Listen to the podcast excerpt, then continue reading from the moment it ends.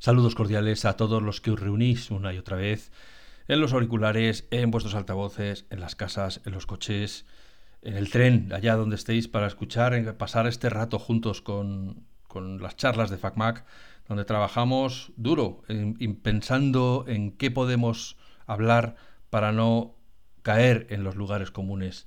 Hoy os traemos un tema que es muy cercano a nuestro corazón y que también es un lugar común porque nos afecta a todos. Hoy vamos a hablar de la educación en la universidad, de los retos actuales de la educación universitaria. Y para hacerlo, por supuesto, contamos con Manel como nuestro maestro de cabecera, un poco el director de orquesta cuando se trata de temas de educación. Y además hemos llamado a Linda Castañeda, que trabaja en la Universidad de Murcia, eh, enseñando tecnología educativa, y con Amaya Arroyo, que es maestra en educación especial y que trabaja en la Universidad de Mondragón en el laboratorio Colaborategia. Les saludamos y empezamos a hablar porque hay muchos temas que tocar eh, cuando se habla de la eh, educación en la universidad. Yo soy Linda Castañeda, soy profe de la Universidad de Murcia. Muy bien, ¿y qué das? Pues sí, yo doy tecnología educativa, soy profe de tecnología educativa en la Universidad de Murcia y doy clase a los futuros maestros y a la gente que hace máster de tecnología educativa y a, y a eso, básicamente eso. Mm, pues a eso me dedico, Alfonso. ¿Y cuánta gente tienes por clase? 75, entre 75 y 80. No, y son pequeños. Antes eran más grandes los grupos. Cuando yo empecé a dar clase en magisterio, que era la, escuela de magisterio, eh, eran 120 personas por clase. 125 por clase. ¿Ha bajado las peticiones de matrícula? No, no, no. En nuestra universidad, nosotros en Murcia tenemos una, una, una ratio de solicitud que dobla el número de clausus que tenemos. Entonces no es eso, es que cuando, se, cuando pasamos a Bolonia, a la configuración del Espacio Europeo de Educación Superior, se entendió que los que grupos mayores de, de 70 en primera matrícula no eran sostenibles. Lo que pasa es que ahora son, claro, 70 en primera matrícula, pero si queda gente de años anteriores o tal, pues hay, hay gente que se junta con grupos de más, más grandes, pero en general son esos grupos de 70, 75, 80. Ahí estamos. Yo soy maestra de educación especial y doctora en comunicación y educación en, entornos virtuales. Entonces, bueno, pues yo soy eh, profesora en la Universidad de Mondragón, en la Facultad de Humanidades y Ciencias de la Educación, y coordino un laboratorio que se llama Colaborateguía, que trabajamos temas de digitalización, tanto desde el enfoque pedagógico como del comunicacional ese episodio sobre los retos actuales. Estuvieron dos profesores con nosotros. De, un, bueno, una, uno era profesor de secundaria y bachillerato y la otra era la orientadora. Y, y bueno, estuvimos hablando de las, de las realidades que ellos experimentan en sus. Y yo dije, bueno, vale, pero si ya hemos hecho esto, la verdad que estaría bien hacer uno sobre estos esta segunda etapa de cuando ya van a salir al mundo a, a, ganarse las habas, ¿no? ¿Qué, retos hay en, esta formación una vez que se supone que ya han pasado los traumas adolescentes y que ya están... Eh, bueno, yo es que pienso que hay, que hay gente que madura antes que yo, pero... Yo tengo 50 no, no le he pasado de todo. Yo tampoco, yo no lo he superado nunca, pero creo que hay gente que lo va Oye, me, me, han contado, he leído en los libros que hay gente que lo que madura. Y, y entonces, bueno, pues, pensé que sería bueno eh, hablar sobre los retos en la universidad, eh, sobre la panoplia de licenciaturas, sobre la necesidad de tomar decisiones eh, de, coger una carrera u otra, sobre las materias que... Y sobre, y sobre formar al futuro docente. Eso es, y cómo con el material que tiene en la actualidad la universidad, los maestros, los los profesores universitarios tienen que hacer birli para conseguir que eso se adapte al siglo XXI. Y eso es lo que yo hablo desde lo que me llega a que yo, lógicamente, hace ya mucho que no estoy en la universidad. Si es necesario que miles y miles de personas estudien carreras de universidad teniendo en cuenta los datos que de empleabilidad los datos que tenemos dicen que los países que tienen una educación más alta en términos de nivel, de nivel alcanzado, tienen unos niveles de convivencia mayores y mejores y bienestar. Entonces, desde ese punto de vista, por supuesto que sí. Entonces, porque la universidad además, muy a pesar de lo que, de lo que creemos o de lo que nos hacen ver todos los días los medios, no está hecha para satisfacer los de, las necesidades de las empresas. Eh, es verdad que una parte de la educación que se provee en la universidad es profesionalizadora y que tiene que servir a los intereses de la sociedad, que incluyen los de las empresas, por supuesto. Pero lo que nos dicen los datos económicos y de bienestar del mundo es que a mayor nivel de, de educación en los países, mayor nivel alcanzado, de entre más gente tenga niveles mayores de educación, los niveles de convivencia y bienestar son más altos. Entonces, por supuesto que sí. Es que no tienen acceso a un trabajo. Esa es otra película. Y no tiene solo que ver con la educación o con que los alumnos entran o salen. Porque además pasa un poco lo mismo que con las escuelas. Parece como que las escuelas responden a no sé qué cosa que pasa en la sociedad. No, las escuelas son parte de un sistema. Y dentro de ese sistema se mueve la universidad. Es parte de un sistema y dentro de ese sistema se mueve. Pero entonces, vosotras sois de la opinión que la universidad no tiene que preparar a los universitarios para el mundo laboral? O sea, que lo que tienen que aprender en la universidad no tiene que servir para que luego sean competentes en... No, yo creo que no va por ahí lo que decía Linda, ¿no? O sea, yo creo que hay una parte, evidentemente, como ha dicho ella, de profesionalización, pero evidentemente, y más en las carreras de educación, tiene que haber una parte en la cual preparemos a nuestro alumnado para cambiar la sociedad, para, para, para hacerla mejor, para, para, para transformarla.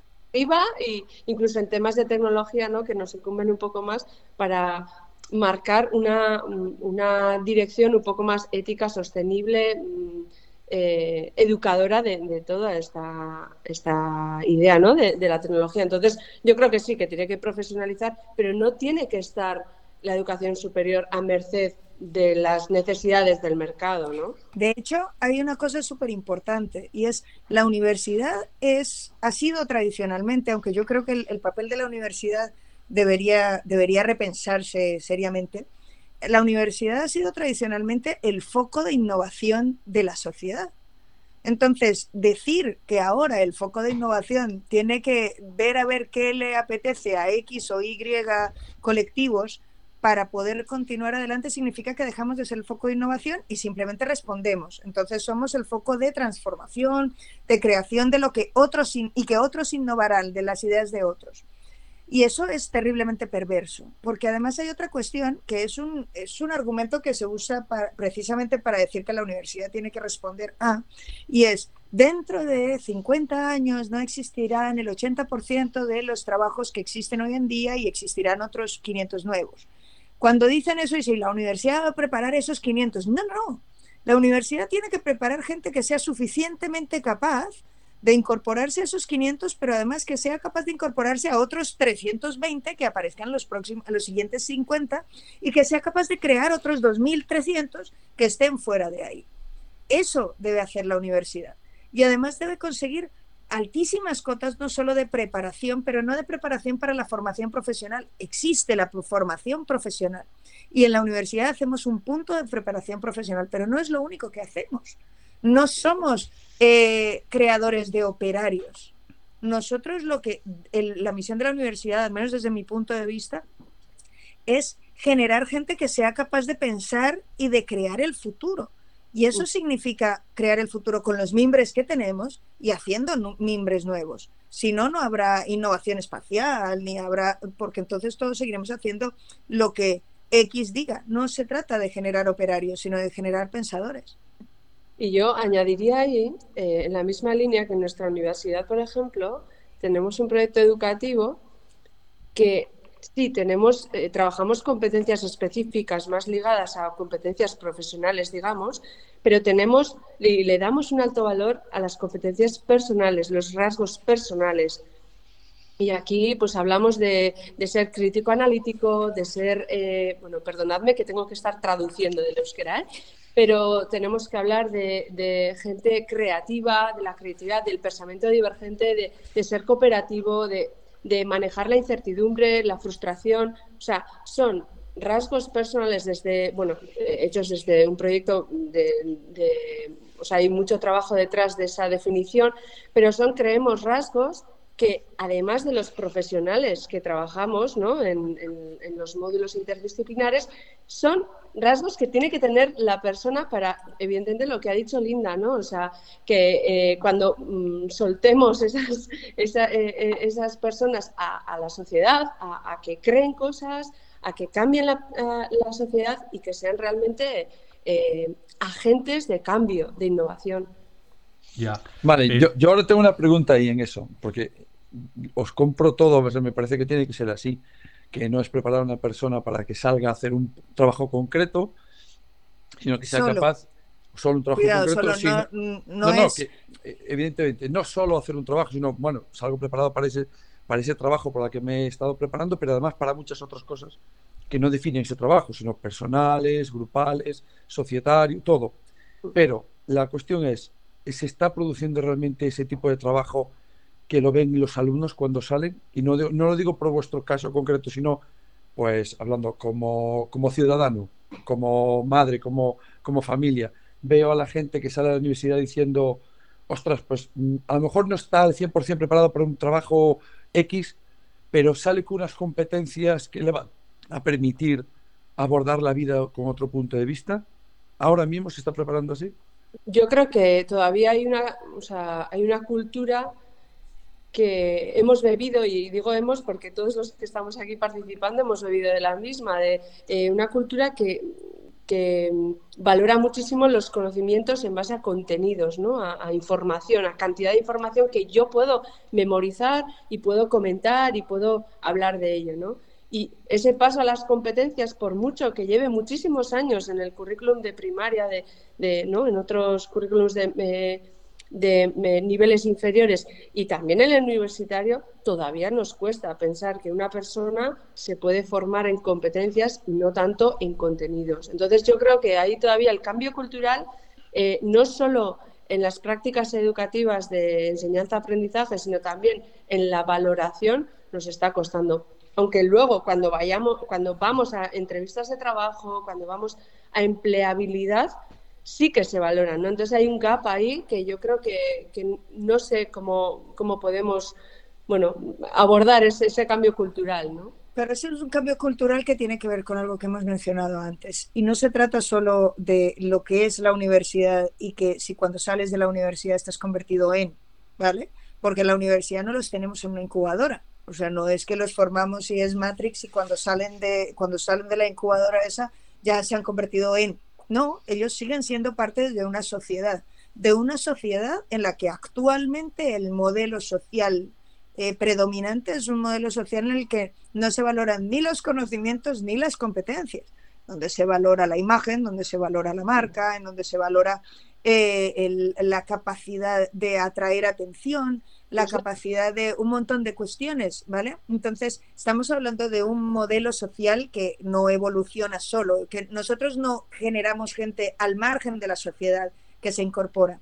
Ahora bien, en, intentando responder directamente a tu pregunta, yo haría dos acotaciones. Por un lado, creo que es mejorable el estado en el que salen los universitarios hoy en día. ¿Salen buenos universitarios de nuestras universidades?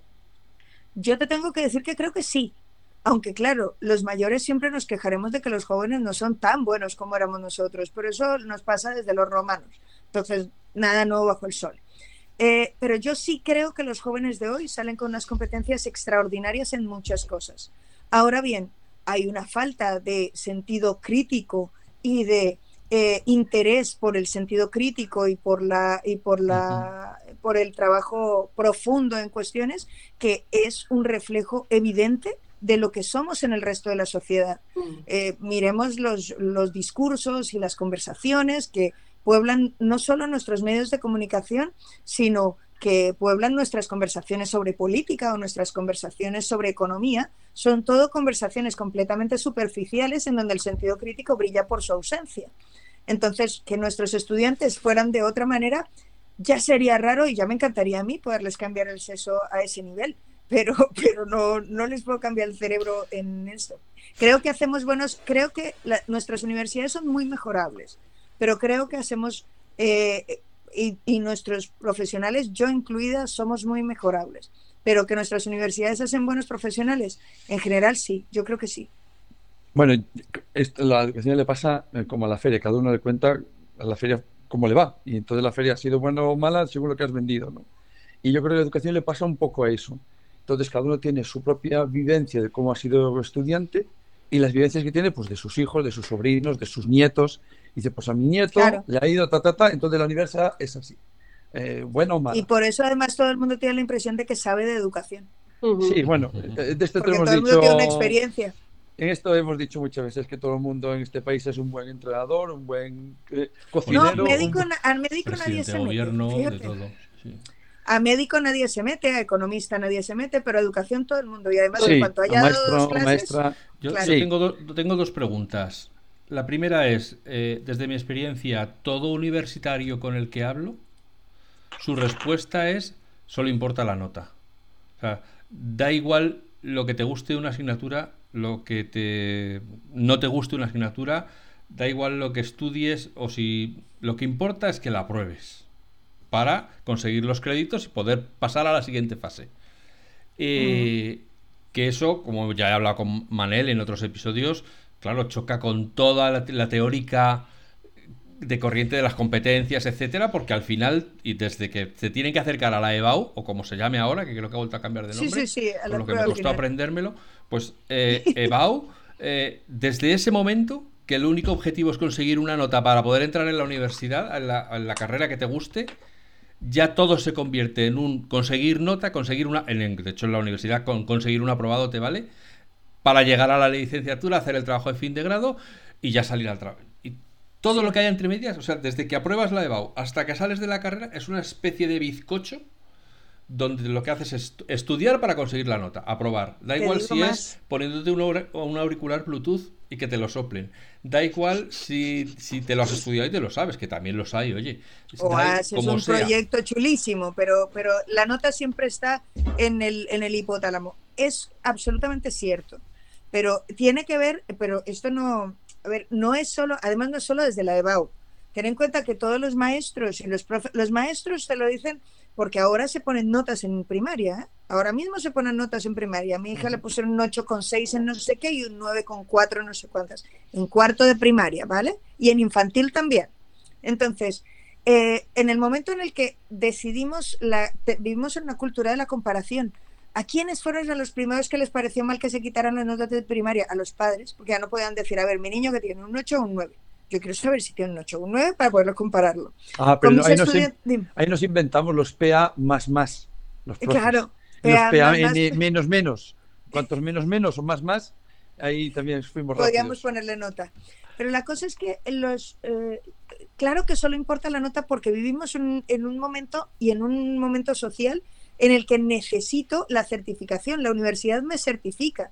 Y todas las películas que nos hemos montado de no, en adelante no hará falta la certificación porque hay empresas como Google que en realidad te van a contratar solo por tus competencias. Sí, ¿cuántos empleados tiene Google? ¿Y el resto dónde nos empleamos? En gente que lo primero que te pide es enséñame tu título, después ya veremos y después ya me cuentas lo que te sabes. Entonces, Sí, y es un mal endémico. El mal de la nota y el mal de los resultados cuantitativos es un mal que nos ahoga. Y no solo a los estudiantes, a los profes de las universidades, de los centros, nos ahoga el mal de la nota. Pero también es cierto que se empiezan a hacer aproximaciones, se empiezan a hacer aproximaciones, por ejemplo la de Mondragón, que está aquí, Amaya nos la puede contar, en la que la nota empieza a no ser tan importante. Lo que pasa es que, claro, son, siguen siendo minoritarias porque hay otras cuestiones que se regulan por nota. La beca que viene después, si me quiero ir de Erasmus, si voy a entrar a un centro, a un máster y hay pocas plazas, eligen por nota. sí, yo sí que me gustaría comentar, porque es verdad que nosotras digo nosotras por, porque somos más mujeres aquí, em, nosotras intentamos darle una vuelta, ¿no? Eh, eh, tenemos una conciencia muy grande. Estamos formando futuros profesionales de la educación, futuras personas que van a estar a pie de aula. Entonces, si queremos cambiar la educación, tenemos que cambiar la formación inicial del profesor, ¿verdad? Eso es como muy obvio. Eh, podemos hacer prácticas diferentes, podemos trabajar por grupos, podemos hacer, mm, bueno, mm, flip learning, lo que sea, ¿no? Gamificación, tirirí. Pero si no cambiamos la evaluación, es muy difícil que cambiemos mm, todas las prácticas, porque terminaremos haciendo un examen que es lo que cuenta para la nota y al final serás un número, ¿no? Entonces, eh, bueno, pues eh, yo aterricé aquí hace, bueno, yo, yo estudié aquí, ¿no? Pero es cuando estudié hace muchos años ya, yo soy ya un poco abuela cebolleta. Y cuando estudié sí hacíamos exámenes, pero cuando entré hace tres, eh, tres eh, cursos aquí, dijeron, bueno, aquí no se hacen exámenes. Entonces, claro, eso por, una, por un lado dices que, que guay, qué motivador, ¿no?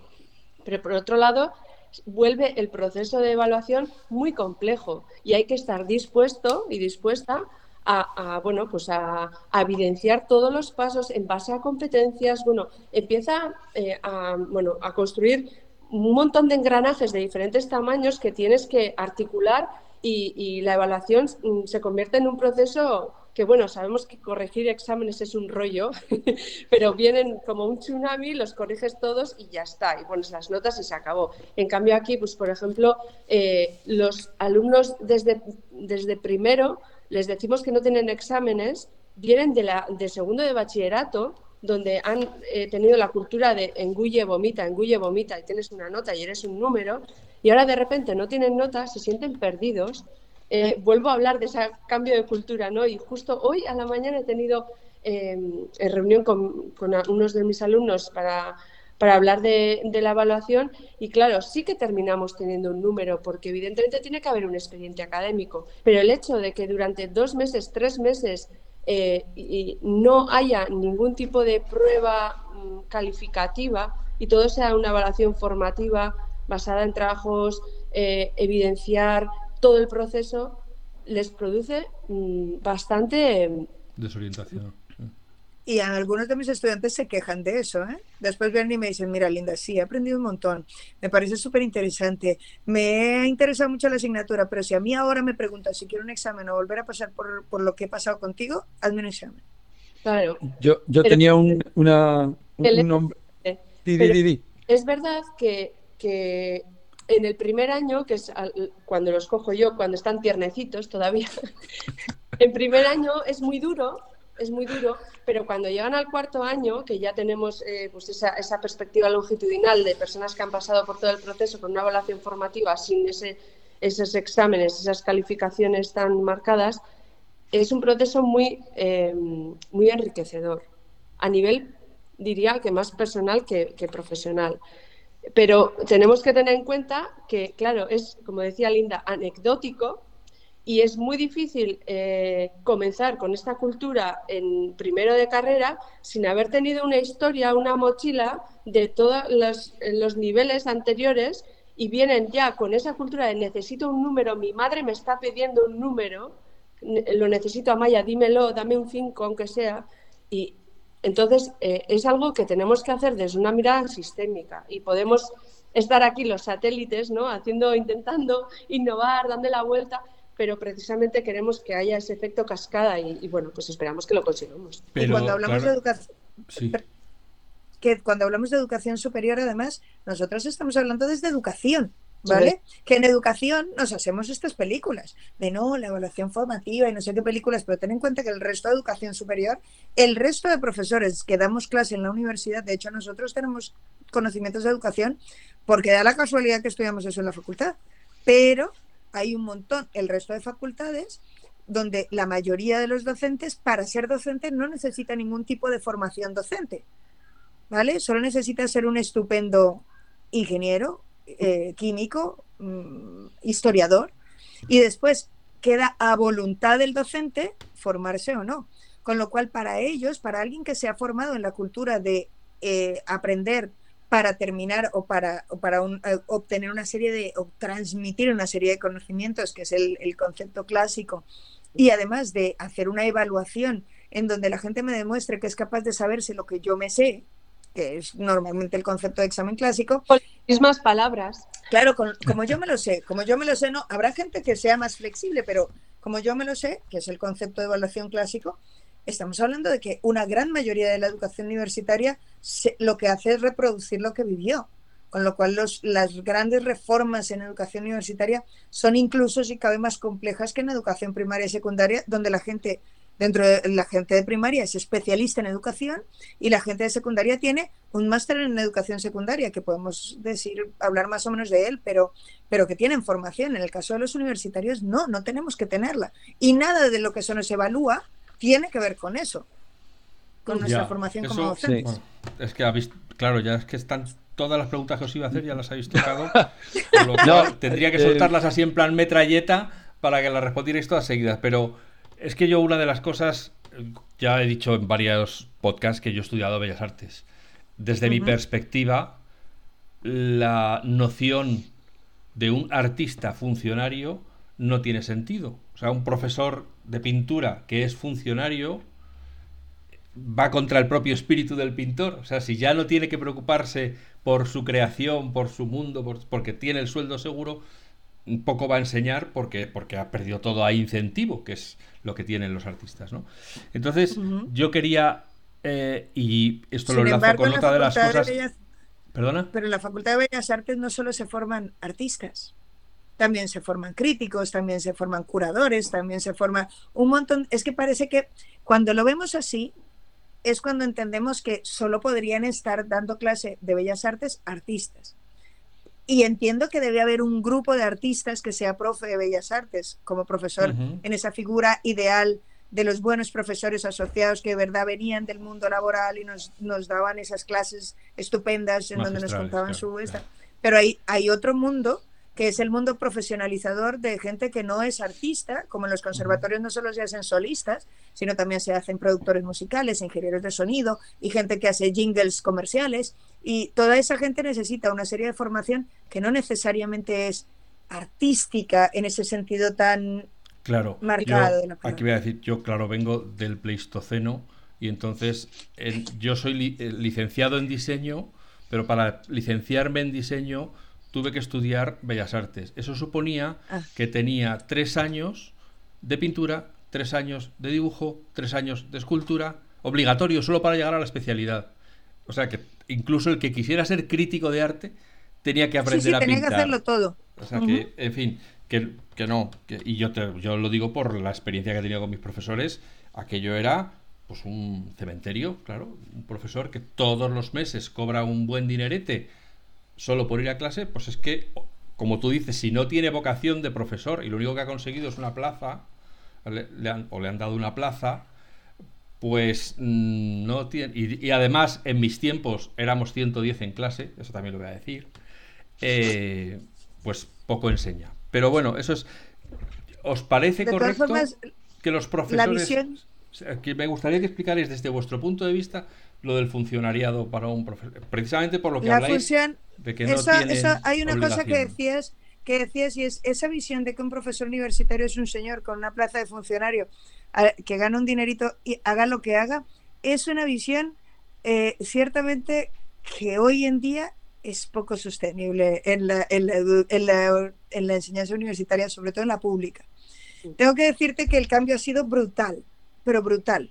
Hubo un tiempo en el que una persona aguantando lo suficiente llegaba a profesor universitario si, si tenía buenas notas y tal, estaba en el lugar adecuado. Gente, a ver, no quiero quitarle méritos a, los que estuvieron antes que yo, faltaría más. Hay gente muy, muy, muy buena antes y después que yo, y hay gente muy, muy mala antes y después que yo y conmigo y yo misma. Entonces, pero un profesor universitario, para llegar a ser profesor universitario hoy en día, eh, no solo es necesario dar clase, que nosotros tenemos que dar una serie de clases al año, sino que además tienes que responder, aparte de que tienes que ser doctor, mm. ¿vale? Lo cual pues quieras que no, tiene su, su, carga de esfuerzo y tiempo. No creo que, alguna vez se lo he dicho a Manel, digo, yo creo que sacarse un doctorado no es una cuestión de inteligencia, sino una cuestión de perseverancia y curro, porque hay que sacarlo y hay que terminarlo. Entonces, tienes que ser licenciado, tener un máster, un doctorado. Además, tener un doctorado, después del doctorado tienes que acreditarte para tener una plaza fija, te tienes que acreditar a ayudante o a contratado doctor para tener una plaza que no es de funcionario, es de laboral. ¿Vale? Cuando te, esa acreditación la consigues a punta de publicaciones en, en determinados sitios y congresos que nadie te paga y jamás te van a pagar, sino que salen de la fundación, en mi caso la Fundación Espinosa Castañeda, que es la de mi marido y yo, que ha, que ha subvencionado mis idas a muchos congresos en un momento de mi vida. Después los proyectos pudieron pagar esas cosas. Eh, y tienes que, después de que haces eh, esa serie de publicaciones, de que participas en proyectos, de que haces eh, el Pino Puente, entonces puede que te den una acreditación que te den una acreditación con la cual te puedes presentar a un, a un concurso. público en el que en tu universidad o en otras, que ahora mismo hay una cantidad de gente opositando en universidades multivariadas de toda España por ahí, eh, porque no hay plazas en todas partes, y entonces te, puede, puede que te den una plaza, puede que te den una plaza. Eso significa que hay gente que ha estado, desde que terminas la carrera, si tienes, imagínate que eres un sortudo y además un listo porque tienes una de las 20 mejores notas de una especialidad en España y entonces tienes una beca FPU. Entonces con una beca FPU ganas durante el doctorado, un licenciado, gana mil euros al mes. Mil euros al mes. ¿Vale? Y planteate vivir con mil euros al mes en Madrid. Vale. Después terminas el doctorado y tienes que tener un mínimo de docencia porque si no, no te acreditas. Entonces, cuando tienes ese mínimo de docencia y logras la acreditación y por fin te sacan una plaza, puede que hayan pasado 10 años hasta que tengas tu primera plaza en un enorme, genérico caso estupendo en el que tengas plaza. Eh, puede que haya pasado 10 años en que, que terminas la carrera y llegas ahí. Y cuando llegas ahí, ¿qué pasa? ¿Te sientas a esperar? No. Entonces tienes que sacar la siguiente acreditación. Y cuando te terminas de acreditar, yo ahora mismo, por ejemplo, soy funcionaria. Yo soy funcionaria y tengo que seguir publicando porque si no publico en determinados índices, la nota, ¿te acuerdas lo de la nota? Esto vuelve a ser la nota pero con, otras, con otros nombres. Entonces, la acreditación y con la acreditación tengo que sacar no sé qué y con la acreditación tengo que sacarme el otro y entonces tengo que hacer el pino puente horizontal y el pino puente vertical para que me acrediten y no me hagan dar 500 clases más y no me hagan dar y me paguen lo que me toque y me pueda acreditar al siguiente eh, tramo o no. Claro, nosotros venimos de una cultura en la que casi todo el mundo era titular y casi todo el mundo era funcionario. Ahora casi nadie. La universidad se sostiene a hombros de asociados, asociados falsos. Gente que no es que tenga un trabajo fuera de 40 horas y aquí, sino que fuera es autónomo y paga el autónomo y, da, hace cinco asesorías en un sitio y está esperando que abran una plaza para poder opositar él con el doctorado, con las acreditaciones, con todo hecho. Y cuando se jubila un funcionario, lo que están haciendo nuestras universidades, ahora menos, pero tuvimos un ministro que cerró la contratación universitaria y el ministro Ignacio Bert, que cerró la contratación universitaria y decidió que todas las plazas funcionarias completas se, se cubrieran con asociados, solo asociados. Eso significa que a alguien, un asociado cobra, en mi universidad cobra 300 euros al mes por seis horas de clase a la semana, más tres horas de tutoría. Nueve horas de curro, más preparación, exámenes, toda la película, por 300 euros al mes. ¿Ok? Y tú eres un profesional. Entonces, y esa, y esa gente, esas personas que por, pueden ser buenísimos, pero yo sí tengo un trabajo de 40 horas a la semana, más estas seis horas, voy reventado y puedo dar lo que puedo dar y no tengo tiempo para investigar y no tengo tiempo para traer proyectos y no tengo tiempo para... Nuestras universidades ahora mismo tienen un problema estructural, infraestructural de profesorado. Y no, ya no hay ese... Ahora mismo creo que... A ver, sí, seguimos habiendo, sigue, seguimos eh, eh, siendo algunos vagos y otros siguen siendo muy buenos en, los que, en lo que hacen, porque en todos los trabajos se fuma, que dirían las abuelas pero lo cierto es que no existe esa figura idílica del profesor universitario de hágase usted profesor universitario, que esto está... No, yo creo que ahora mismo no le, no le recomiendo a nadie que se plantee ser profesor universitario. Yo, mira. Ah, ah, eh, yo, quería, yo quería la posición de Amaya, porque entiendo que Amaya venía de la escuela. Entonces hacía sus 40 horas más. Bueno, yo estuve en la escuela y luego me creé mi, una cooperativa pequeña de asesoría que compatibilizaba, como dice Linda, con la, con la docencia universitaria de esos 300 euros como asociada, ¿no? Entonces, bueno, eh, ahora mismo yo estoy en una universidad que es una cooperativa, es, es, una, o sea, es una posición diferente, ¿no? Es, pero, pero a mí me gusta contar una anécdota y es cuando yo fui a defender mi tesis, eh, eh, pues allá por el 2017, em, mis padres vinieron a la defensa y cuando estábamos esperando fuera la nota, ahí como nerviosa, eh, mi madre me dijo, ay, cariño, ya está. Y, le, miró mi, mi directora de tesis y le dijo, no, no, no, esto empieza ahora. Y mi madre me miró y me dijo, ¿pero dónde te has metido? Y digo, tranquila, man, no pasa nada, no pasa nada, no sufras.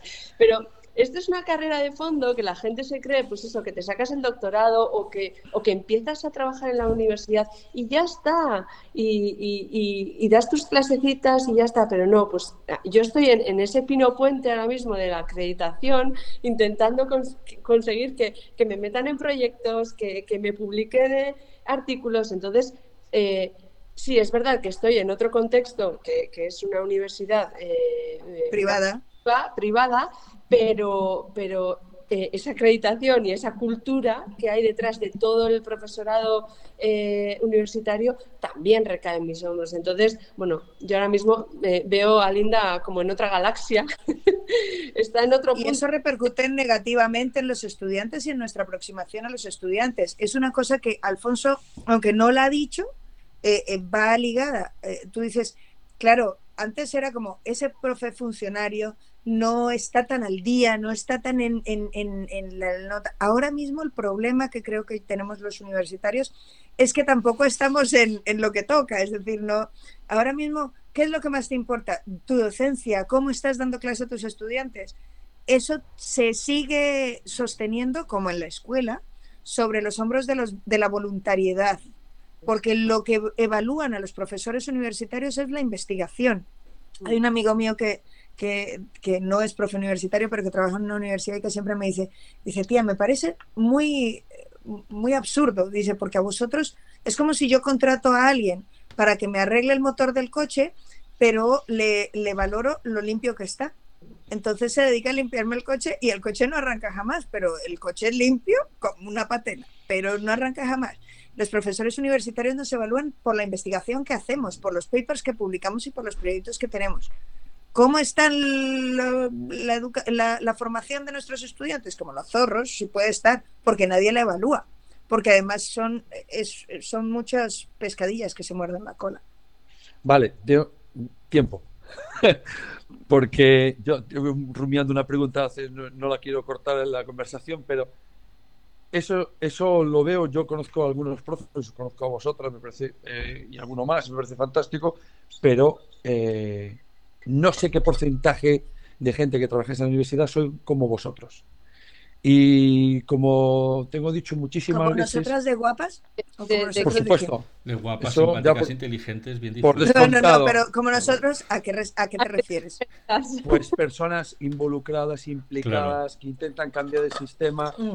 Lo de guapo ya va por sabido, pero lo demás, lo demás es lo que a mí me, mm, a veces me come la moral porque, como tú dices, es un ejemplo de la sociedad y hay otros ejemplos como es mi tramo educativo, el siguiente, eh, que exactamente tienes la misma, o no sé si exactamente, tienes una cantidad de personas que intentan cambiar. ¿Es suficiente? Esa es la pregunta. Las personas que están implicadas en la universidad, sea el número que sea, ¿son suficientes para hacer ese cambio? el problema es que tú puedes estar implicado y no ser en el cambio en el sentido en el que yo creo que es el cambio. Eso pasa lo mismo en la escuela. Cuando mm. tú dices, hay tantos profesores implicados en la buena educación, el problema es que buena educación significa cosas diferentes para diferentes personas. Si yo le pregunto a un profe y voy a hacer una generalización con los ingenieros, ya que tengo uno en casa, pues me lo permito porque es como la familia, ¿no? Que se puede hacer un chiste de la familia. Eh, los si yo le pregunto a un ingeniero qué es para usted hacer buenos profesionales, en la, universidad me, me, puede dar una serie de respuestas y que él esté súper implicado en ello, pero que él, que su respuesta a mí me horrorice desde el punto de vista de esa visión de la universidad como el cambio de las cosas. Hay una cosa que no se ha hecho desde hace muchísimo tiempo. Cada vez que alguien pretende, y si miras los documentos de la CRUE, lo muestran con mucha facilidad. La universidad hace mucho tiempo que no se pregunta seriamente y se responde ¿para qué estamos aquí? Esta respuesta que te, hemos, que te hemos dado, Amaya, y que te he dado yo, que os hemos dado nosotras, es una respuesta que nosotras hemos pensado de forma personal, pero que si tú miras las misiones, los planes de transformación, las misiones de las universidades, se siguen remitiendo a Ortega y Gasset, año 1930. Estamos hablando de que de verdad la misión de la universidad es la misma que era en 1930 en el año 2022 con la que ha caído desde entonces, con el cambio social, económico, político, cultural, tecnológico que hemos tenido, de verdad, son las mismas misiones, teniendo en cuenta un mundo globalizado, un mundo con las migraciones que tienen, un mundo con el estado social y de económico que tenemos ahora mismo. ¿De verdad nos basta con decir que Ortega y Gasset, esas son las misiones de la universidad y tira para adelante? Todo el mundo se sube en Ortega y Gasset y es como caballo ganador. Sí, Ortega y Gasset, ya, yo también, porque la misión es formar profesionales. Pero formar profesionales es una cosa que es un, es un hueco. Ahí dentro puede caber lo que sea. Yo puedo entender que profesional es alguien que es obediente y que sigue las normas de X persona. Y eso es para mí ser profesional. Yo creo que si lo miramos desde el punto de vista de quién está implicado, la mayoría de los profes de la universidad, y aquí va a tirar un farol, la mayoría de los profes de la universidad están implicados. El problema gordo es que igual no hemos, no hemos querido tener esos debates porque son debates duros y a cara de perro y son debates que nos exigen posicionarnos ideológicamente y eso nos incomoda muchísimo y son debates eh, que además lo urgente no nos da tiempo a lo importante. Oye, que me van a cambiar la ley, que me quitan la, esta, que ahora ha salido el ranking de no sé cuántos y tengo que responder a no sé quién y a si sé quién y al este y lo otro. No tengo tiempo de plantearme si Ortega y Gasset, Ortega y Gasset sigue funcionando. Tira adelante con Ortega y Gasset. Y ya nos preguntaremos las cosas importantes en el futuro. Hay un par de libros, uno que se llama The Good University y el otro que se llama Generous Thinking, que los leí la semana pasada, y hablan sobre el para qué sirve la universidad y cuál sería la universidad del futuro. Pero claro, son debates en los que la CRUE no ha visto que entre, ni los ministros entran. Fíjate que en todas las leyes universitarias todo el mundo busca la excelencia, la unidad, la no sé cuántos, pero, lo que hay debajo de esas palabras. sí, bueno, la excelencia son todas las palabras. Espera, que... voy a hacer el chascarrillo. ¿Pero tú crees que el ministro sabe de qué va esto? Yo creo que sí, ¿sabes? Yo creo que sí. Lo que pasa es que. Lo sabe, pero no, lo quiere contar. Que pasa, a ver, yo, yo sinceramente creo que el problema no es que los ministros lo sepan, porque además eh, hemos tenido ministros ciertamente nefastos, bastante. uno, de hecho, entonces. Eh, pero lo, cierto, lo difícil es que cuando se trata de decir, no, no, nosotros somos esto, Oye, para eso tenemos, un, tenemos más de un mecanismo de gente que podría decir, oye, no, no, espérate, señor ministro, nosotros somos esto. La respuesta es tan vaga y tan terriblemente eh, insulsa que no hay que defender, porque es como, nosotros somos lo que tú quieras un poco más, porque no tenemos una respuesta porque no ha habido ese debate. No existe ese debate ideológico de qué demonios se tendría que tener ese debate? Que habría que convocar en la universidad, un, concilio, pero ya, pero ¿qué haces? Convocas en la CRUE tenemos una CRUE.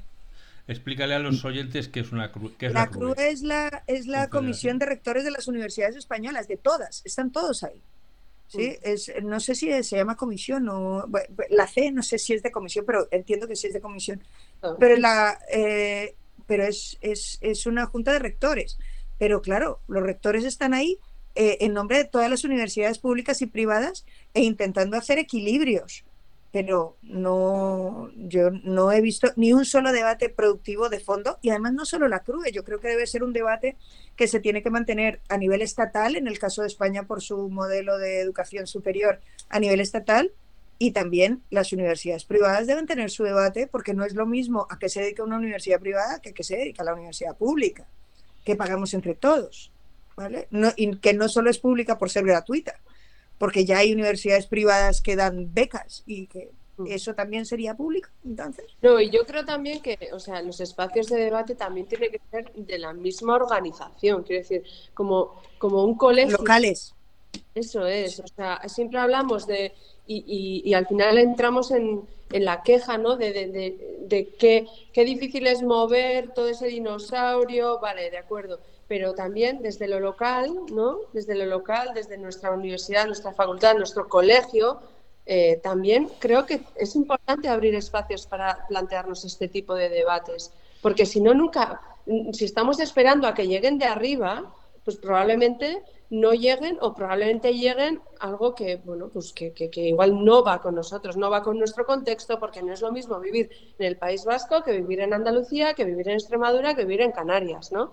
Entonces, eh, yo creo que, que la misión, vale, puede ser parecida o podemos estar de acuerdo algunas personas, pero lo más importante es que en la misma organización haya una visión compartida, una misión compartida y que todos eh, rememos en la misma dirección. Y cuando hablamos de implicación, que todos eh, pongamos nuestro granito de arena en lo local. Ya veremos cómo vamos eh, solucionando las piedras más grandes, ¿no? Pero yo en ese sentido sí que creo mucho en que lo local y, la persona que tenemos al lado tiene mucho que decir y tenemos que, abrir esos espacios de debate, que luego vamos a clase, en nuestro caso, ¿no, Linda?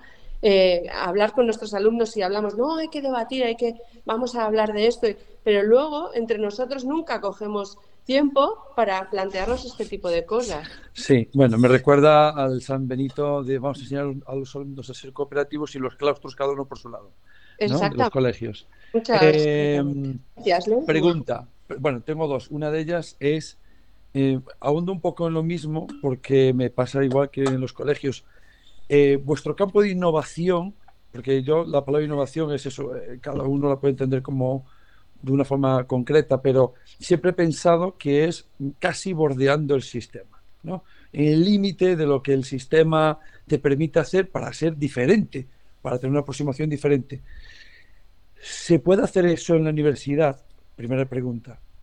Y segunda, eh, ¿qué os dicen los alumnos que salen de vuestras manos y que llegan a un cole a trabajar con toda esa carga que le decís de autocrítica, de pensamiento eh, comunal en el sentido vamos a remar todos a una y vienen de vuelta y decir, Amaya, Alina, me cago en la tos, que me habéis hecho no sé qué, llegó un cole y zasca. ¿Qué os dicen? Pues sí, pues nosotros, nosotras en ese sentido sí que bordeamos en pues, como con la evaluación, ¿no? El ejemplo que hemos puesto con la evaluación. Eh, y claro, igual pones el listón ¿no? a los alumnos y alumnas, bueno, mira, esto se puede hacer, se puede cambiar la educación, y van a las prácticas, ¿no? desde primero además en nuestro caso, y vuelven bueno, es que claro, eh, se sigue haciendo como cuando yo iba a la escuela o no me han dejado ni hacer ninguna propuesta, tal. Entonces, bueno, yo creo que lo interesante es coger ese material, ¿no? desde primero, insisto, ese material, esa vivencia y, poder construir encima de ella. Decir, bueno, vale, muy bien, te quejas, ¿no? Porque esa es la, primera. La lo primero que traen es que mira, no hacen lo que nosotros decimos, es la queja. Vale, vamos a construir esa queja en ¿Cómo lo plantearías tú? ¿Qué necesitas para hacer otros planteamientos? Claro, los planteamientos normalmente son planteamientos finales de yo lo haría así, sí, sí, eso está muy bien, pero ¿cómo podemos caminar hacia ahí? Porque hay un camino que hacer y lo difícil no es tan hacer el planteamiento final, el maravilloso, el ideal, sino qué, escalones tenemos que ir subiendo para llegar a ese ideal que nos hemos puesto, que luego veremos que no es tan ideal, porque va a llegar un grupo, como decíamos antes, ¿no? de, alumnado con unas necesidades concretas o, viene una pandemia y nos pone todo patas arriba y nuestro ideal se va al carajo. ¿no? Entonces, bueno, eh, está bien beber de, toda esa innovación, pero también de ese espíritu crítico de que, bueno, tampoco eh, nuestro objetivo no es ser innovadores. O sea, yo, yo eso, vamos, mm, no me pongo como objetivo ser innovadora. Yo tengo esas, eh, esa capacidad de innovación para eh, volver a, la misión, ¿no? Que hemos dicho antes, a cumplir la misión que tiene la escuela, que tiene la universidad, y voy a ir cambiando y adaptando mis maneras de hacer, eh, bebiendo de la, de la, en mi caso, de, la investigación o de, lo que vaya aprendiendo yo también, Y mi alumnado tiene que hacer lo mismo, tiene que ser consciente de que, bueno, de que eh, hay una realidad, estamos aprendiendo a, cambiar esa realidad, pero el verdadero reto es dibujar un camino para llegar a ese cambio.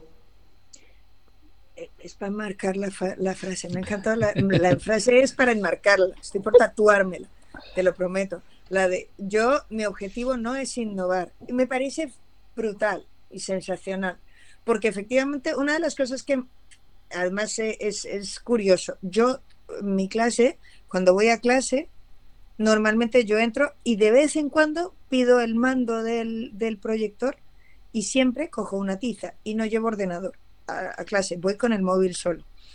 ¿Por qué? Porque los que hacen cosas son mis estudiantes. Entonces, la gente dice, pero bueno, tú no es que eres la innovación, tú no eres la de TICS. No debería llevar un poco más de TICS encima, no sé. Entonces, un poco, sí, sí, unos cuantos TICS. Entonces, eh, y, y la cosa es, una de mis grandes preocupaciones con los estudiantes es hacerles conscientes de la, de la carga de trabajo y la misión brutal que les cae sobre la cabeza. Y eso implica no, no que sientan que son capaces de innovar, sino que hagan todo lo que tengan en su mano para que los, sus estudiantes reciban la mejor educación posible.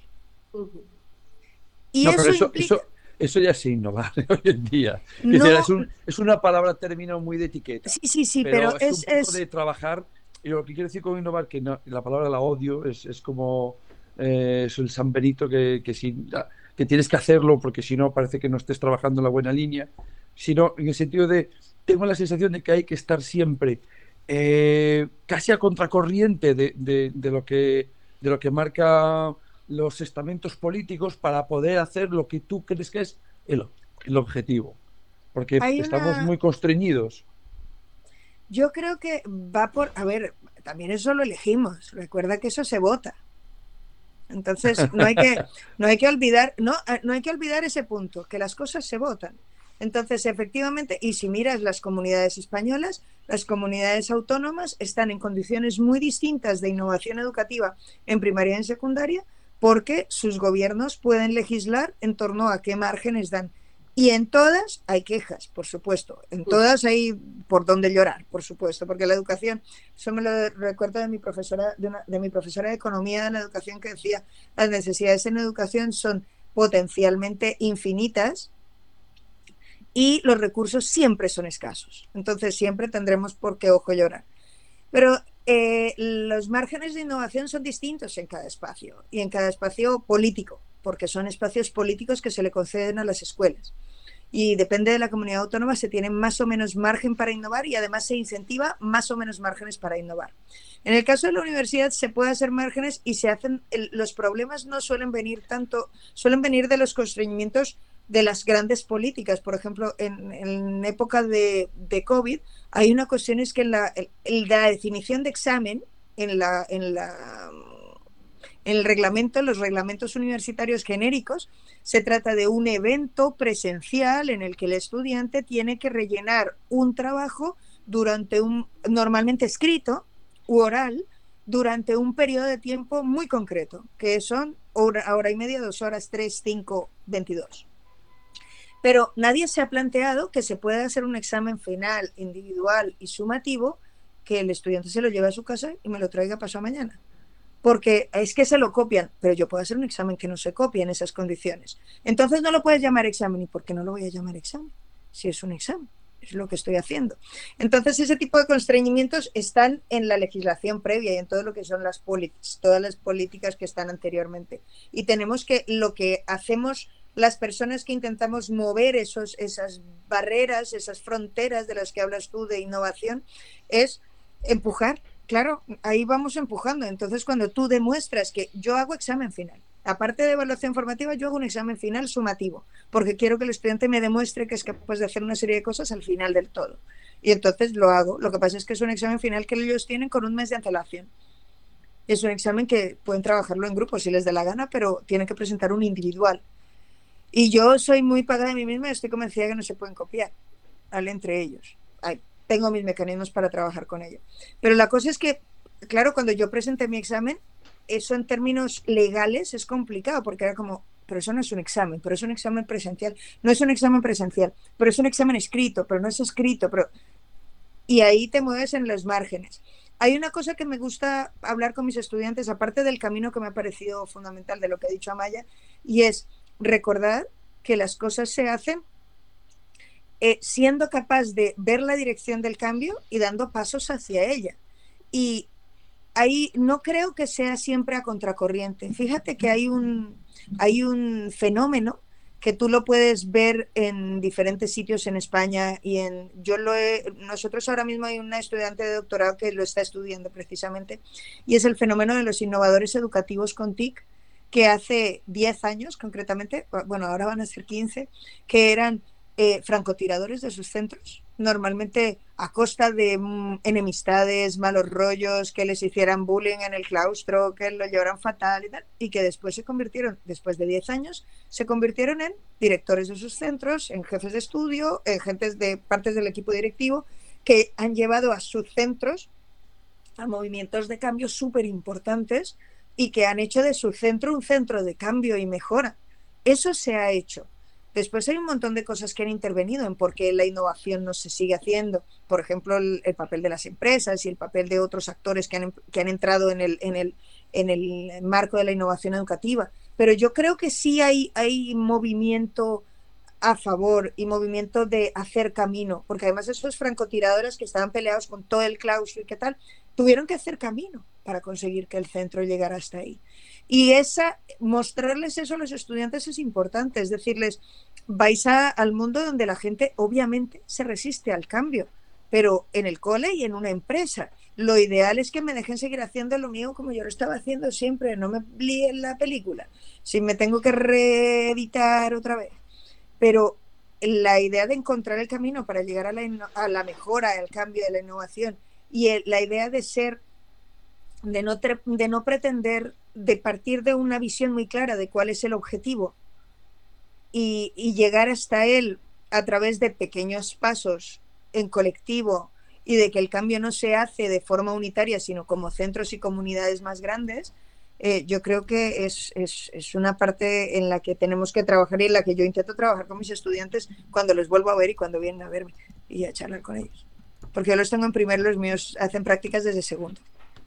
Eh, vale, vamos a cambiar de tornas, que tengo una pregunta ahí. ¿Habéis leído, si lo habéis hecho, si no, eh, os comento yo algo, las 24 propuestas de reforma de tanto de la formación inicial y continua del profesorado?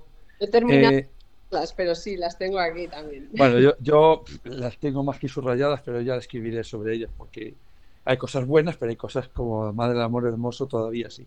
Pero algo que os haya llamado la atención para bien y algo que digáis, me cago en tosferina. Hay un montón de cosas. Creo que hay un análisis que tengo que recomendar a todo el que esté oyendo esto, que es el análisis que hace eh, Trujillo. Fernando Trujillo ha hecho un análisis que creo que está muy bien. Creo que está bonito, creo que está bien hecho. Y además, aparte de que con Trujillo tenemos muchas cosas en común, creo que, y amistad, eh, creo que hace un análisis gracioso. A mí me llama muchísimo la atención eh, el hecho de que todavía nos estemos planteando determinadas cosas. Y también me, es como, ¿en serio todavía estamos aquí? Pero hay cosas que me sorprende y, es, y que coincido con Fernando en, por ejemplo, la falta de, de fondo en, en, las propuestas cuando tenemos investigación educativa en este país y en países de al lado y en países cercanos tan profunda en cuestiones importantísimas sobre la formación del profesorado que todavía sea como, veremos, a ver si encontramos alguna encuesta que nos ayude. Oiga, encuestas no, hay estudios en mí. Y, y, otra cuestión es que a mí la comparación con los médicos mm, me chirría muchísimo. Me chirría muchísimo, porque eh, yo me alegro de que los médicos tengan la, la visión y la, la consideración social, muy a pesar de los pesares y de que creo que no se les trata ni la mitad de lo bien que merecen con la que ha caído. Pero, Te doy fe, ¿eh? que vivo como pero, pero la consideración que tiene un médico y el tipo de, de, condiciones de trabajo que tiene un médico no la tienen los maestros. Y las prácticas, plantearse el MIR educativo cuando partimos de de unas condiciones de trabajo que no tienen nada que ver con las de un médico y las de un profesor universitario de la Facultad de Educación que no tienen nada que ver con las de los profesores de medicina, pues es completamente absurdo. Es completamente absurdo. Porque tendríamos que empezar a cambiar desde el principio un montón de cosas. O sea, yo no puedo mandar a los estudiantes a cualquier escuela y pretender que eso sea un MIR, porque a lo mejor lo mando a una escuela donde están trabajando en cosas súper punteras y súper emocionantes y, a lo mejor no. ¿ah? Y, entonces ese es súper bueno y súper emocionante. Eh, hace tres operaciones a corazón abierto y se va a su casa. Y este no, este sigue teniendo los 25 nanos o los 35 nanos que le tocan y los tiene todos los días, por muy bueno que sea. Entonces, la comparación es muy dura y parece como muy, muy esto. Aparte de que no se, no se afrontan determinadas cuestiones con seriedad y que creo que hay cosas que no, yo no las termino de ver. Yo, por ejemplo, en mi facultad, mi facultad recibe como os decía al principio de esta conversación, la mitad de los, de los estudiantes que piden plaza en ella, Facultad de Educación de Universidad de Murcia, para las carreras de, de primaria y de infantil. Nosotros no tenemos un problema de calidad de estudiantes. Si le vamos a pasar una prueba a los estudiantes para entrar, ¿por qué a los de educación y no a los de químicas y no a los de matemáticas? Y si les vamos a pasar una prueba a los de educación, ¿nos la van a pasar los profes de la facultad también? Uy, porque igual bueno, a mí me llamó mucho la atención que hablaba de pruebas y exponía una, una concreta que era del pensamiento lógico matemático, como diciendo, eso hace falta, eso hace falta y, y, sí, y, por qué, no de pintura? ¿Y por qué no de baile? Eh, pues claro, y de capacidad artística y de capacidad de, de, de, pensamiento filosófico cuando eres profesor de primaria. Claro, cuando una prueba de comunicación escrita que te vas a relacionar con tu alumnado por escrito. Si fuese una comunicación tendría que ser corporal, oral, que es como vas a tratar a tu alumnado o lo vas a pasar notas. Cuando además se supone que eso son competencias básicas del, del, bachillerato que se han probado en la EBAU. ¿Qué pasa? ¿Que los matemáticos no hace falta que sepan pensamiento matemático? Ah, no, que los matemáticos no hace falta que se comuniquen por escrito. Ah, ah o, la prueba sobre eh, eh, pensamiento crítico. Dices, bueno, si tengo que hacer una prueba especial de pensamiento crítico, ¿qué pasa? ¿Que el que estudia ingeniería no tiene que ser crítico? Es, como, eh, ¿me, perdonas? Eh, por eso son cosas que, uff, no sé. Amaya, te ibas a decir algo. Sí, no, no, yo también tengo subrayado, o sea, no he leído el, eh, todo, todo, el documento porque mi hijo no me deja dormir y entonces me duermo a la noche. ¿Ves? Para algo tiene que servir el documento. no es por el documento que me duermo, créeme. Pero que tenía subrayado eso, la prueba, la prueba de acceso que iba a evaluar, lo tengo aquí delante, ¿no? Evaluar la competencia comunicativa, razonamiento crítico y la competencia lógico-matemática, ¿no? Entonces, claro, es que eso es fundamental en, la profesión docente y en el resto de profesiones no tiene, no tiene lugar, ¿verdad? Entonces, eso. Y luego otra cosa que a mí eh, tengo subrayada también y me parece, eh, bueno, a mí me gusta. Y es, eh, leo eh, explícitamente, la calidad del sistema educativo depende de la calidad de sus docentes. No obstante, la calidad del trabajo de los docentes no puede ser superior a la calidad de las políticas que dan forma a ese ambiente. ¿no? Entonces, bueno, pues... Mm, es, Tiene luces. Es una frase, ¿vale? Pero sí que es verdad que, bueno, parece que nos damos cuenta de que no todo el peso recae en los docentes y en la implicación, porque claro, si, si, no, si no lo haces bien es tu culpa porque no te implicas, porque no te formas, porque no... ¿sabes? Porque no eres bueno, porque no eres competente, porque no has llegado hasta aquí. Porque tienes vida social, porque, tienes, porque quieres conciliar, ¿no? Cosas así como un lujo eh, asiático Extravagancias, eh, extravagancias. Empezando a dar cuenta de que las políticas que, se toman, ¿no? O sea, que, al final eh, condicionan también las, o sea, bueno, condicionan las condiciones, iba a decir, pero al final dan forma a esas condiciones que realmente me permiten a mí ser mejor docente o, peor, bueno, no mejor o peor docente, que no sí, pero te permiten, te permiten ejercer tu competencia. Eso, se llama condiciones, eh, se llaman condiciones de la agencia.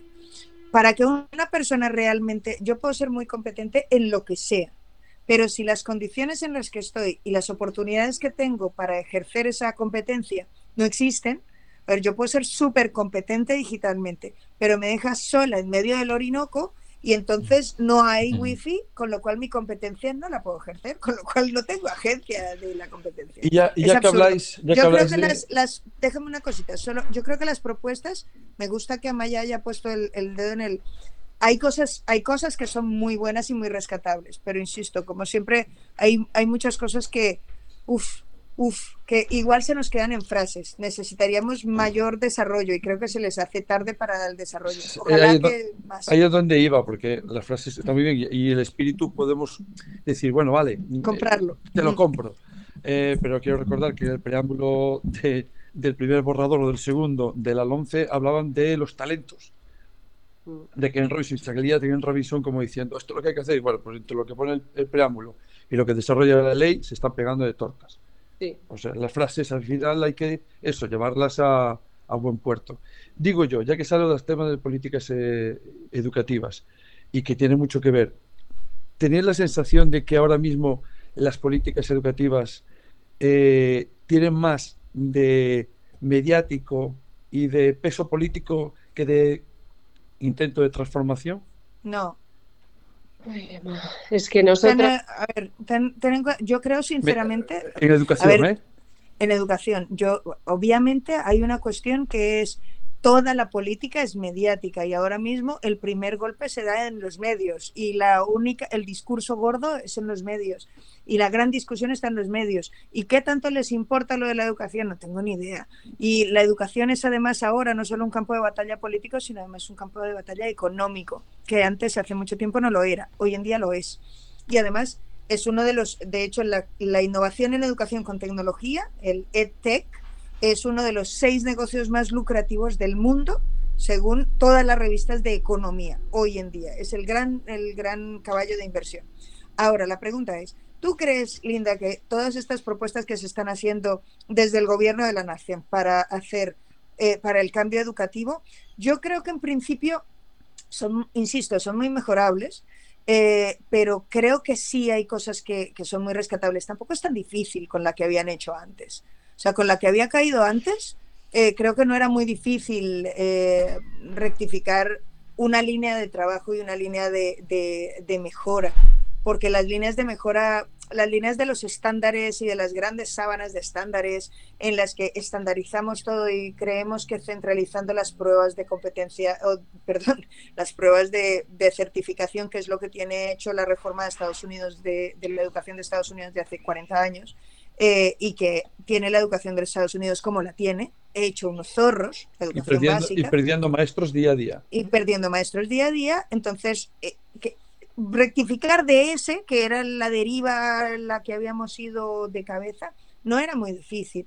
Entonces, pero yo sí creo que hay cambios de calado y de calado importante rectificando ese tipo de cosas. Y además creo que las comunidades autónomas, insisto en el poder de las comunidades autónomas, aunque yo esté en Murcia, tengo que decir que hay comunidades autónomas en toda España que se están tomando en serio el asunto del cambio del currículum. El hecho de que los contenidos mínimos sean mínimos de verdad. El hecho de que haya margen para que los profes innoven y cambien y puedan hacer cosas. Que es mejorable, sí, pero yo, yo sí creo que los cambios son, son relevantes de, de cómo se podrían hacer. Me gustaría cambiar un poco el tercio y preguntar, haceros una pregunta a vosotras que lo vivisteis dentro con la situación actual que vivimos, y aquí es posible que también hable el abuelo Cebolleta, con la superpoblación de grados de especializaciones, los dobles grados, los triples grados, o sea, si la universidad no tiene que necesariamente preparar a los alumnos para el mercado de trabajo, es necesario que haya cinco variantes de biología más geología y otra es biología más eh, fitología o lo que sea, o veterinaria más animalística y otro que es veterinario con especializado en peces y otro en cucarachas y eso, si me permitís la, la, broma con el todo eso, pero para los que lo vemos ya desde una cierta distancia, si no tienen que prepararlos para la vida laboral necesariamente y solo Vuelves a insistir en una no no no no solo no solo, no, es, no, es, lo mismo no es necesariamente necesariamente sí pero no solo no solo es necesariamente obligatorio que haya esta eh, proliferación de grados diferentes? ¿Ayuda de verdad a la hora... La superespecialización te refieres, que haya una superespecialización. Que luego no es tal, porque luego de todas formas tienen que hacer un máster. O sea, que, al final cogen un, grado, pero luego tienen que hacer un máster. Que es donde de verdad se van a especializar en algo una vez que han descubierto lo que les gusta. Yo creo que... Perdón, por favor, Anmaya. No, no, dale, dale. Creo que no, la, la, percepción de que hay una cantidad extraordinarísima de carreras de grado, eh, yo, creo que, yo creo que no son tantísimas, ¿eh? Y creo que proviene también de, de los cambios que vemos, ver, vemos venir.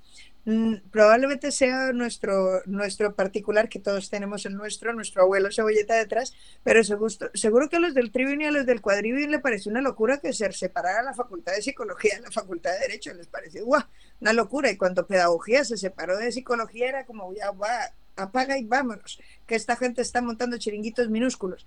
Yo creo que esa superespecialización responde a que el nivel de especialización de determinados eh, profesionales y además el nivel de, especialización de determinadas conjunciones es, es muy grande.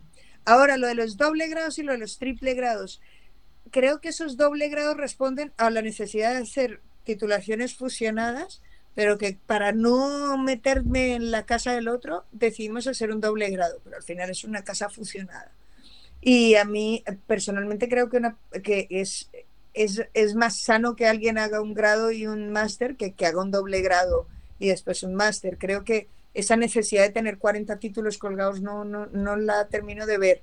Aunque me parece que hay grados realmente interesantes, eh, dobles grados realmente interesantes por lo alejados que están unos de otros y los complementarísimos que pueden ser.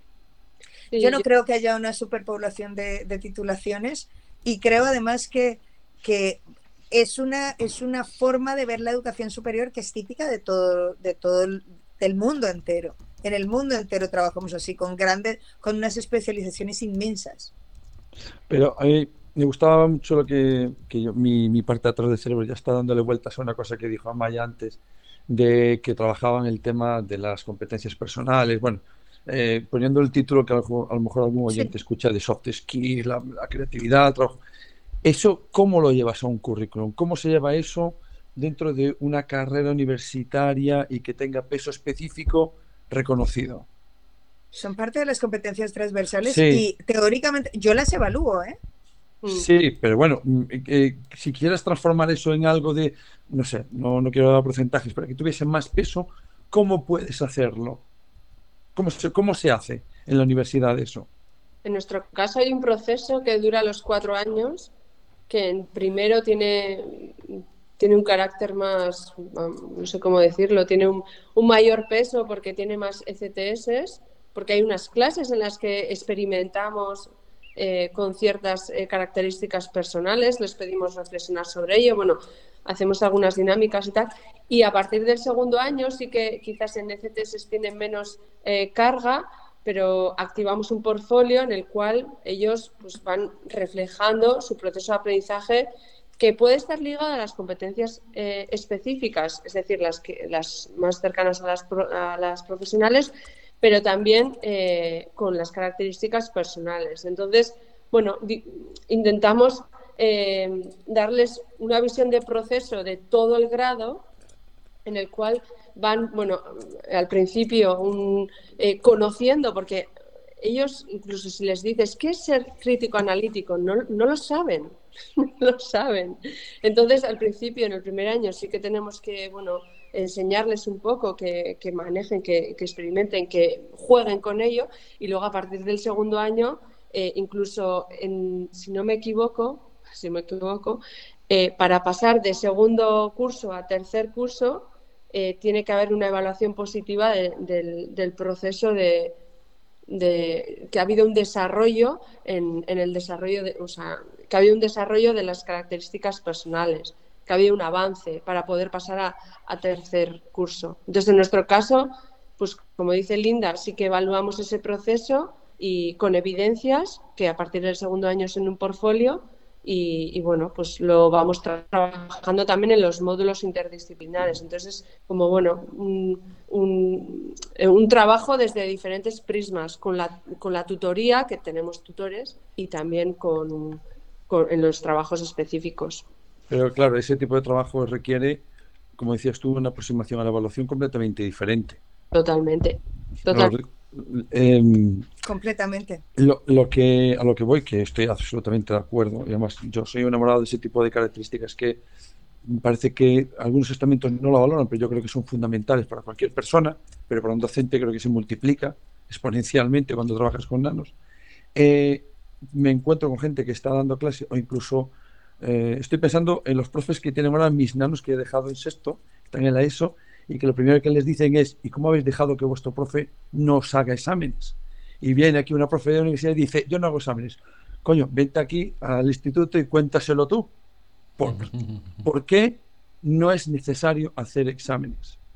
¿Por qué? Cuidado, yo creo, yo no creo que, yo no creo que no es que no sea necesario. Lo que dice la investigación educativa además y lo que sabemos es que los exámenes de conocimiento declarativo sumativo no son suficientes para valorar el conocimiento de las personas. Y eso lo dice la investigación en evaluación desde la psicología desde los años 80. ¿Vale? Desde los años 80. Sí, o sea, perdón, yo no, yo había nacido, pero poco. Poco. ¿eh? Había nacido, pero poca cosa. Eh, y desde los 80 ya se está diciendo la investigación evaluativa y en textos en castellano, que no es que lo hayan dicho los gringos, y entonces no nos enteramos porque está todo en inglés, o está en alemán, no, está en español, lo han traducido ya. Que para poder conocer cómo sabe alguien, qué sabe alguien, y eso lo sabe, además, eso es una verdad de, de corrillo, que para tú saber si alguien realmente sabe de algo, no hace falta que te lo escriba de hecho, con que te lo escriba no basta, porque a veces alguien lo sabe decir, incluso que te lo cuente tampoco basta. Yo puedo estar aquí contando mi tele y después en la vida real dar clase en lección magistral y decir, no, no, yo enseño aprendizaje colaborativo en lección magistral, que eso así. Entonces, eh, la, la cosa es que los exámenes de conocimiento declarativo sumativo final no son garantía de que un estudiante haya aprendido nada. La única forma de hacer una evaluación completa en la que de verdad pruebes, que es lo que se supone que quiere un examen, cuánto ha aprendido un estudiante, ya sea para ayudarle a aprender más o ya sea para certificar que ha aprendido, es mm, variando y diversificando las fuentes de evidencia de lo que sabe.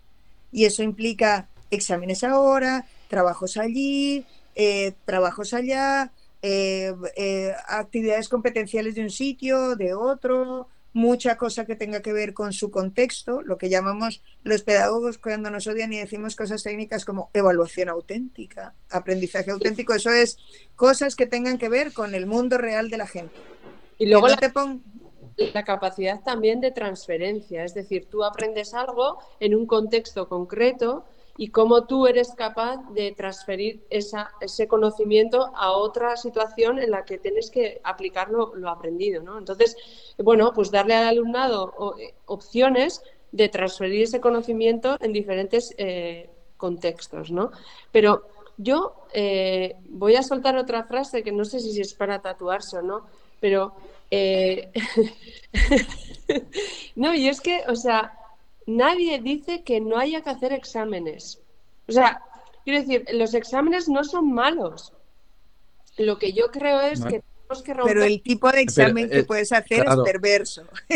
Eh, sí, no, no, puede ser perverso cualquier tipo de evaluación si lo haces mal, pero el examen en sí no es malo cuando es la única forma que le haces. Pero que es que luego empezamos eh, otra vez vamos al tema de innovar. Yo soy súper innovadora porque no hago exámenes. No, no, o sea, es que, es que no vayamos a irnos a, ese, ese oscuro lugar, porque no es eso, o sea, es, vale, si yo decido no hacer exámenes es porque he, em, deliberado eh, que va a haber otro tipo de evidencias que son más útiles para recoger, bueno, pues eso, información sobre el proceso de aprendizaje de mi alumnado. Si en determinada ocasión yo creo que es necesario, aparte de pues hacer debates en clase, trabajos en grupo, presentaciones, para mí, para van, eh, portfolio, para va, un examen, no pasa nada. No pasa nada, porque es que parece que, ala, porque ahora somos súper innovadores y hacemos evaluación formativa, no podemos hacer exámenes. No, lo que tenemos que hacer es tener la suficiente, eh, el suficiente conocimiento de todas las herramientas, los instrumentos de evaluación posibles, ponerlos encima de la mesa y elegir los adecuados para responder a, la situación que tengo delante. Que tendré algunos alumnos que funcionarán igual, en algunos grupos funciona mejor el examen y en otros no, no pasa nada por hacerlo. Y yo creo que, que tenemos que y, está muy ligado a, esa necesidad de que tengo que innovar, es lo que has dicho tú antes, Manel. O sea, tengo que innovar, tengo que estar siempre contracorriente y entonces como el examen es lo que hay que hacer, pues ya no voy a hacer.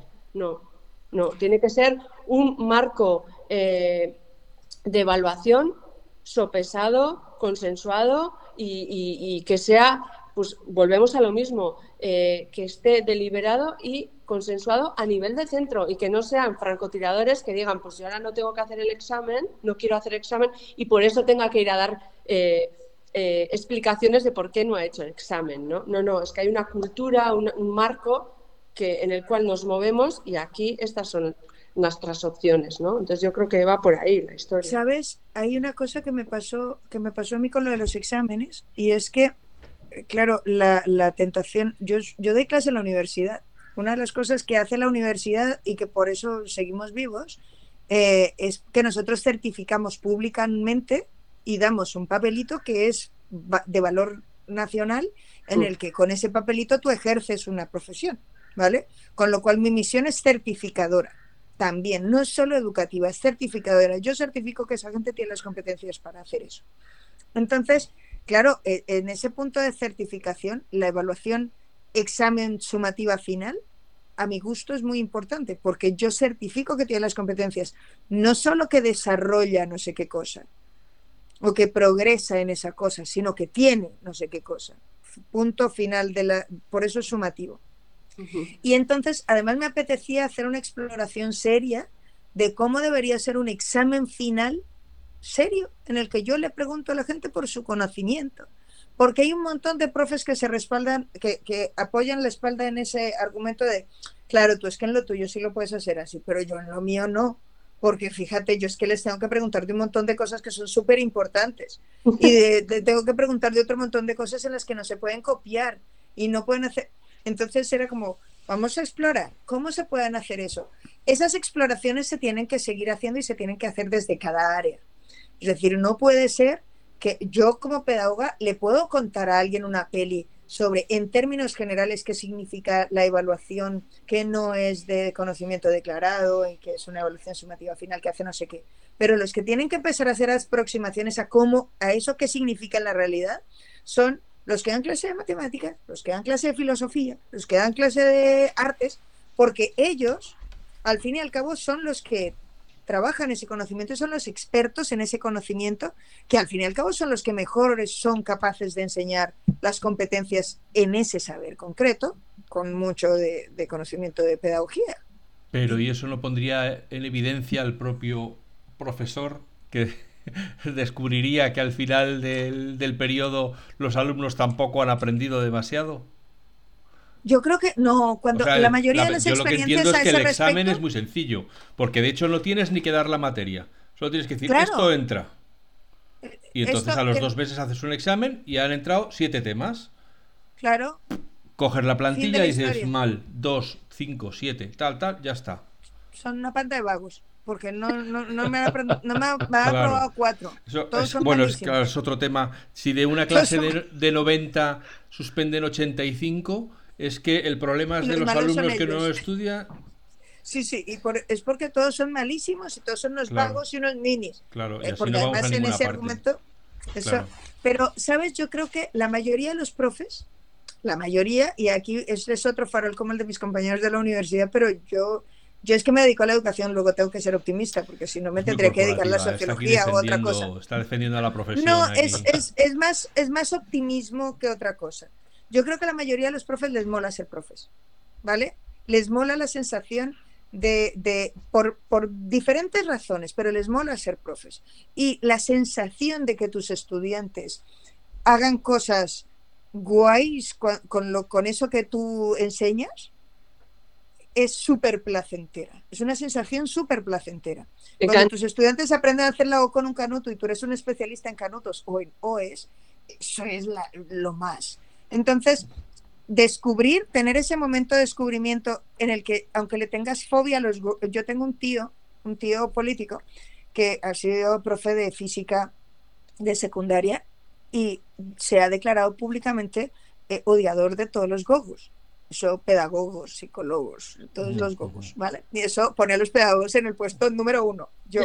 Entonces, y me decía, a ver, es que a mí que venga un gogo a explicar cómo voy a dar yo la física, no sé cuántos, y tal. A ese mismo, con él mismo he tenido yo conversaciones en las que él hacía propuestas de lo de aprender a aprender, que me decía, eso es una chorrada lo de aprender a aprender, porque a ver, ¿qué significa aprender a aprender?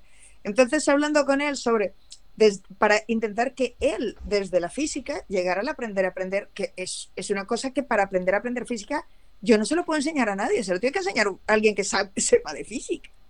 Eh, yo tengo un conocimiento limitadico en casi todo, especialmente en física. Y entonces, pero cuando ellos llegan hasta ahí, la sensación y lo ven en sus estudiantes porque la gente aprende, es que la gente aprende y cuando encuentra ese momento y ese espacio y el aprendizaje es una cosa, hay gente que no, que no tiene esas condiciones, que en casa lo llevan fatal, que tienen una situación sistemática mucho más complicada y que no van a llegar al cole en esa situación y eso son otro, eso es otra peli. Pero en general, la mayoría de nuestros nanos, de nuestros niños y de nuestros estudiantes, cuando llegan a la universidad, o al cole o al instituto y tienen espacios para desarrollarse, se desarrollan. Claro, no todos son hacen rocket science, pero, pero muchos de ellos hacen la O con un canuto, que es a lo que vienen. Bueno, eh, tenemos que acabar, podríamos estar horas. Me voy con la sensación de que hemos tocado temas que habría que coger el pico y la pala y realmente empezar a sacar para profundizar en ellos porque son temas que dan para mucho, claro, que, nos afectan a, mucho, afectan continuamente a toda la sociedad, eso sí que es una evaluación continua. Pero para terminar, eh, me gustaría haceros una pregunta facilita, eh, que eh, si podéis me la respondéis en 400 o 500 palabras. ¿Tiene la universidad arreglo? Eh, eh, se puede arreglar porque habéis dicho, hay un problema sistémico, hay un problema político, hay un problema eh, formativo, hay un problema de competencias, hay... Joder, y a pesar de ello, hay que reformarla entera. y a pesar de ello, tenemos las universidades españolas, de las, y aquí tengo que tirar para casa, perdón, pero aquí el 75% de las universidades públicas españolas están entre las mil mejores del mundo, a pesar de la que nos cae. Imagínate si no nos cayera. Lo que, no, no, por eso es que es. Pero, pero no, creo que no creo que sea que si tiene arreglo. ¿Se puede mejorar? Claro que se puede mejorar. Hay muchas cosas por hacer y se están haciendo algunas de ellas. Yo también coincido ¿eh? en que estamos estamos mejorando y, yo matizaría, ¿no? Eh, no es el problema, el problema, el problema. Yo también soy optimista, por eso estoy en educación, y es reto, reto, reto. Y ante un reto, yo creo que los que trabajamos en la educación nos crecemos y, estamos trabajando en ello y vamos a cambiar la educación. Yo estoy convencida, convencidísima. ¿Y, y estás convencida de que lo verás? Sí. sí. De, eso, de eso no estoy tan convencida, pero yo de, de todas formas sí te digo que el pico y la pala lo llevamos encima. Y además reparto picos y palas en mi clase. Una de las cosas que le digo a mis estudiantes es, no esperéis que nadie mejore la escuela. No esperéis, yo no quiero ni que mejoréis la escuela, yo quiero que vosotros hagáis una buena escuela. Me da igual si lo movéis, si movéis al resto del mundo, pero vosotros os tenéis que encargar de hacer una buena escuela. Y yo me encargo, yo me tengo que encargar yo y de mover a mi alrededor que se haga una buena universidad. ¿Se puede arreglar? Sí, hay muchas cosas arreglables también, pero, pero es que es una cosa gorda, es una cosa muy gorda, muy gorda. Eh, a mí me queda la última pregunta también para 500 palabras, más o menos. Eh, hay buen, esta es fácil, ¿eh? ¿Hay buena comunicación entre universidad y escuela? No. Ah, pues sí, fácil. Otra más. una palabra. ¿eh? Siguiente. fácil. No, no la hay, no, no hay la y tiene que ver con un montón de desconfianza que, se, que hemos generado desde un lado y desde otro y con las propias dinámicas. Creo que hay una frase que ha dicho Alfonso en un momento y es, solo importa la nota. El problema es que todos estamos interesados en nuestra propia nota. Entonces, por nuestras propias notas, por nuestra, sea, tenga la forma que sea, mi acreditación, mi publicación, eh, mis trienios, mis horas de clase, mi independencia, mi, como se llame tu nota, eh, tenemos una visión muy individualista de lo que es la educación y nos, nos impide colaborar más dentro de los centros y entre centros. Sí, yo añadiría ahí que cuando has dicho ese, ese, punto de vista sistémico, ¿no? que cuando hablamos de comunidad educativa muchas veces la universidad se queda fuera. ¿no? Eh, contemplamos la escuela, la escuela infantil, eh, incluso las guarderías pueden entrar, eh, los institutos, pero la las familias, ¿no? el profesorado, pero la universidad normalmente nos quedamos fuera porque estos raros, ¿no? Estos... es otra casta, claro, eso es otro nivel. Claro, pero no entendamos que... Es como, ahora es como otro nivel, no otro nivel. Y que, y que, y que, nuestra, nuestra labor también es alimentar todo esto e intentar impulsar ese cambio necesario, eh, yo creo que bueno, pues esos lazos difícilmente podremos estrecharlos, ¿no? Tenemos que entender la comunidad educativa como esa eh, bueno, como esa gran masa que somos todos, la universidad también. Y entonces, bueno, yo creo que desde ahí podremos empezar a construir. Ahí, te queda. Bueno, pues eh, querida Linda, querida Maya, Manel, eh, muchísimas gracias por dedicar este rato tan extenso y tan denso, con, con tantas cosas que para los que lo vemos en los periódicos, para los que lo vemos en la tele, que parece que los de. Pues, si los de la universidad solo estáis pensando en ir a la huelga. todos los años tenéis una huelga. Y eso que todos los años, casi cada año os dan un nuevo plan para que trabajéis y no, y no estáis nunca contentos. Bueno, bromas aparte, muchísimas gracias por venir. Espero que Volvamos a hablar pronto porque, porque ya he dicho que aquí lo único que hemos hecho ha sido rascar con el rastrillo, pero me gustaría en muchos puntos de los que hemos tocado meter la pala hasta el fondo para ver realmente, eh, para explicar, para que la gente oiga eh, qué es lo que hay en la trinchera de la universidad para los que estáis ahí trabajando y partiéndoos el, espinazo, trabajando con los, con los, ¿cómo les llamaría? con los especímenes que os llegan Gente buenísima, son espléndidos. Esa, la visión de, la visión, esa es otra cosa que me gustaría remarcar. Los jóvenes son una pasada, nuestros jóvenes. Son una pasada de creativos, de interesantes, de inteligentes, de, de comedores del mundo. Nosotros no éramos así. Obviamente se parecen también a nosotros y son eh, cínicos y son, eh, están pegados a la tecnología y a, y a la nota pero son fantásticos. Tenemos una generación de jóvenes brutal, estupenda. Yo, suelo decir que, eh, porque siempre hay la comparación, ¿no? De hecho, tenía aquí una frase, pero la voy a dejar de, de Sócrates, de que hace la comparación de los viejos con los jóvenes, que desde aquel momento, eh, que si la busca la gente, educación Sócrates le saldrá, que es como, anda. Pero yo suelo decir que, porque siempre hay la comparación con la EGB, ¿no? Los de la EGB y los de la ESO. Bueno, nosotros ni éramos tan listos ni estos ahora son tan tontos. ¿Vale? O sea, ni, ni tanto ni tampoco. Así que ahí queda. Pues a todos los que estáis al otro lado, en los pegados a los auriculares y escuchando a través de los altavoces, os agradecemos eh, todos los que hemos estado hoy aquí, vuestro también vuestra paciencia y vuestras ganas de aprender. Esperamos que os haya resultado interesante y nos escuchamos de nuevo muy pronto. Como siempre, sed felices, sed buenas personas y pasadlo bien. Hasta ahora.